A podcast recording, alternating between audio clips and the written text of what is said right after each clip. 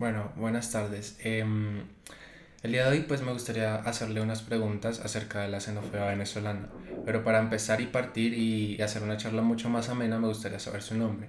Em, yo soy Carlos Luis Pérez Villas.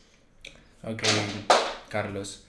Em, bueno, aquí tengo una serie de preguntas, entonces me gustaría que, que respondiera usted con la experiencia que usted ha tenido y con lo que usted ha vivido. Ok. Entonces, la primera pregunta sería, ¿ha sentido usted o su familia algún tipo de discriminación hacia, en los últimos días?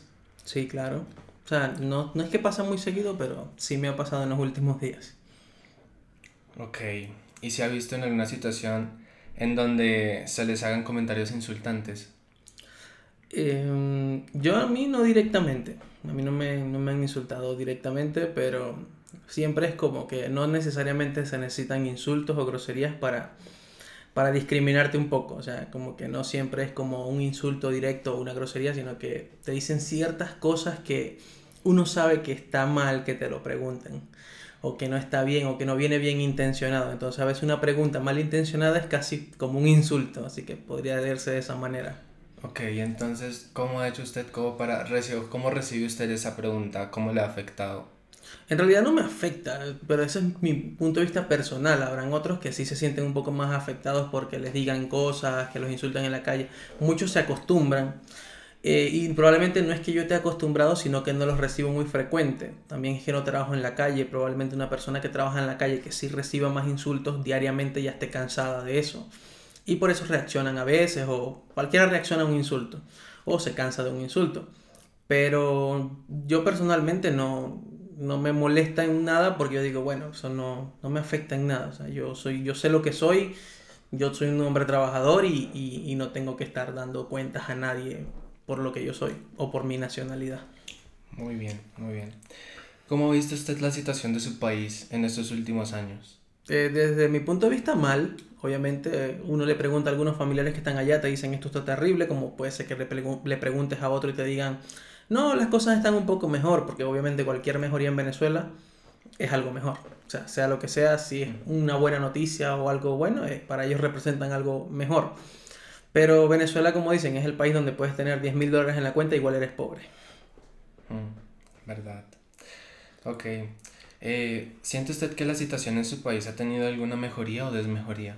El otro estaba hablando con un amigo y me dijo que cosas, ciertas cosas han mejorado, pero es por un tema de la ciudad donde él vive y donde yo vivía también. Pero es como, no es algo que mejora a escala global en Venezuela, sino que son ciertas cosas que empiezan a funcionar porque llega un punto donde la gente eh, de cierta forma tiene que continuar y no va a permitir que un Estado, un gobierno te mantenga pisado, sino que simplemente resuelven. O sea, nosotros mismos resolvemos. Por eso es que ciertas cosas en Venezuela a veces comienzan a funcionar pero no creo que sea el caso en todos los lugares. Todo depende de donde la persona viva. Hay gente que vive cerca de la frontera que te dice, no, aquí estamos bien, tenemos comida, porque está cerca de la frontera. Como hay gente que vive en el centro del país que prácticamente ha tenido que abandonar sus casas y muchas cosas simplemente porque no está en una frontera y tiene más necesidad que alguien que vive en la frontera. Por eso depende a quien se lo pregunte. Ok, claro, interesante. Ok, em, ahora ya hablándonos un poco de oportunidades aquí en Colombia. ¿Qué esperaba usted encontrar aquí en Colombia? Em, ¿Qué esperaba encontrar en Colombia? Yo esperaba encontrar, bueno, esperaba y espero y todavía creo que en cierto modo lo conseguí, un hogar. O sea, un lugar donde estar, de vivir, de estar tranquilo. Yo vivo en Chía y eh, me siento muy cómodo con este pueblo. La verdad, eh, no como te digo, no he recibido un maltrato de los colombianos, al menos hacia mí. Eh, o sea, yo soy un venezolano igual que todos, simplemente que trato de ser lo más cordial posible y si son cordial conmigo y si no lo son, igual no contesto y ya, o sea, soy muy tranquilo. Hmm. Así que por ese lado, ¿qué esperaba encontrar en Colombia? Oportunidades, las he ido consiguiendo poco a poco, con trabajo, con esfuerzo, he ido comprando cosas, he ido comprando mis cosas, vivo tranquilo con mi esposa, mi hijo y en cierto modo no puedo quejarme. La verdad me ha ido bastante bien en Colombia y no sé, creo que es eso. Ok, muy bien. Ok, interesante. Eh, ahora hablando un poco más hacia como eh, ese, ese rechazo, ¿alguna vez usted ha sentido algún tipo de, de como de rechazo, como que lo han excluido eh, a la hora, no sé, de entrar a una empresa o de conseguir algún trabajo? Una vez me llamaron de un, de un, de un banco y me dijeron que no me podían dar el trabajo porque era venezolano con todo y que tenía mis documentos en el día. Y eso fue una de las veces, pues. No creo que eso sea en todos los casos porque la verdad yo he asistido a muchas entrevistas de trabajo y siempre son muy amables, siempre son muy atentos, te ayudan en todo. Eh, al menos mi trabajo no es en Colombia, pero en general yo he asistido muchas veces, asisto a, ofertas de trabajo también por el hecho de hacer conexiones, conocer personas y por lo general son amables. Eso solamente fue un caso, pero yo me imagino que fue un tema más de burocracia del banco por, por, cualquier cosa o normativas de la empresa que uno no va a ponerse a jugar todos los bancos o todas las empresas por esa situación. Entonces es más o menos eso. Pero en general, este, creo que bien, todo bien. Ok.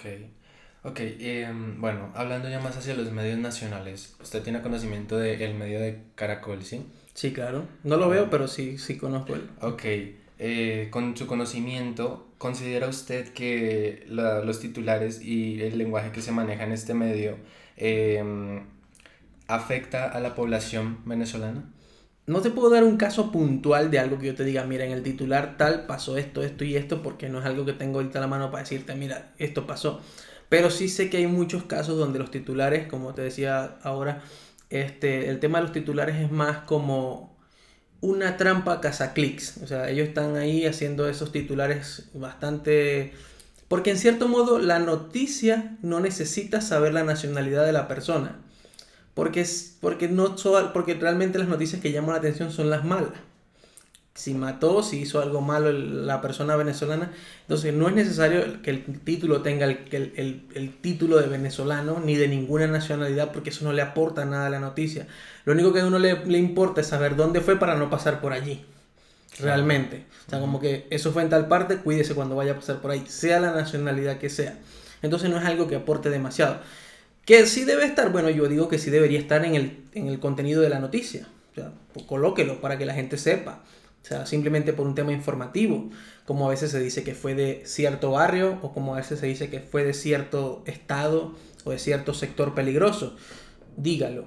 Igual lo puede decir que es venezolano, pero dentro de la noticia no haga un título que simplemente sirve para capturar clics de las personas y hacer que la gente entre y empezar a dejar comentarios malos que simplemente no aportan nada, sino que todo lo que aportan es malo. Es lo que creo yo de, de los títulos. Pero un titular de Caracol que yo te diga, mira, esto es así, no creo. Sé que Caracol es un canal controversial, pero no es algo que me, que me incumba mucho. Pues soy venezolano y no quiero tocar cosas que no conozco. Ok, bien.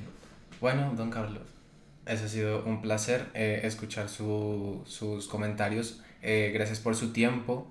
Em, y pues nada, espero que pueda seguir mejorando cada día más en, en mi país y en serio, muchas gracias por su tiempo. Gracias a ti por la entrevista.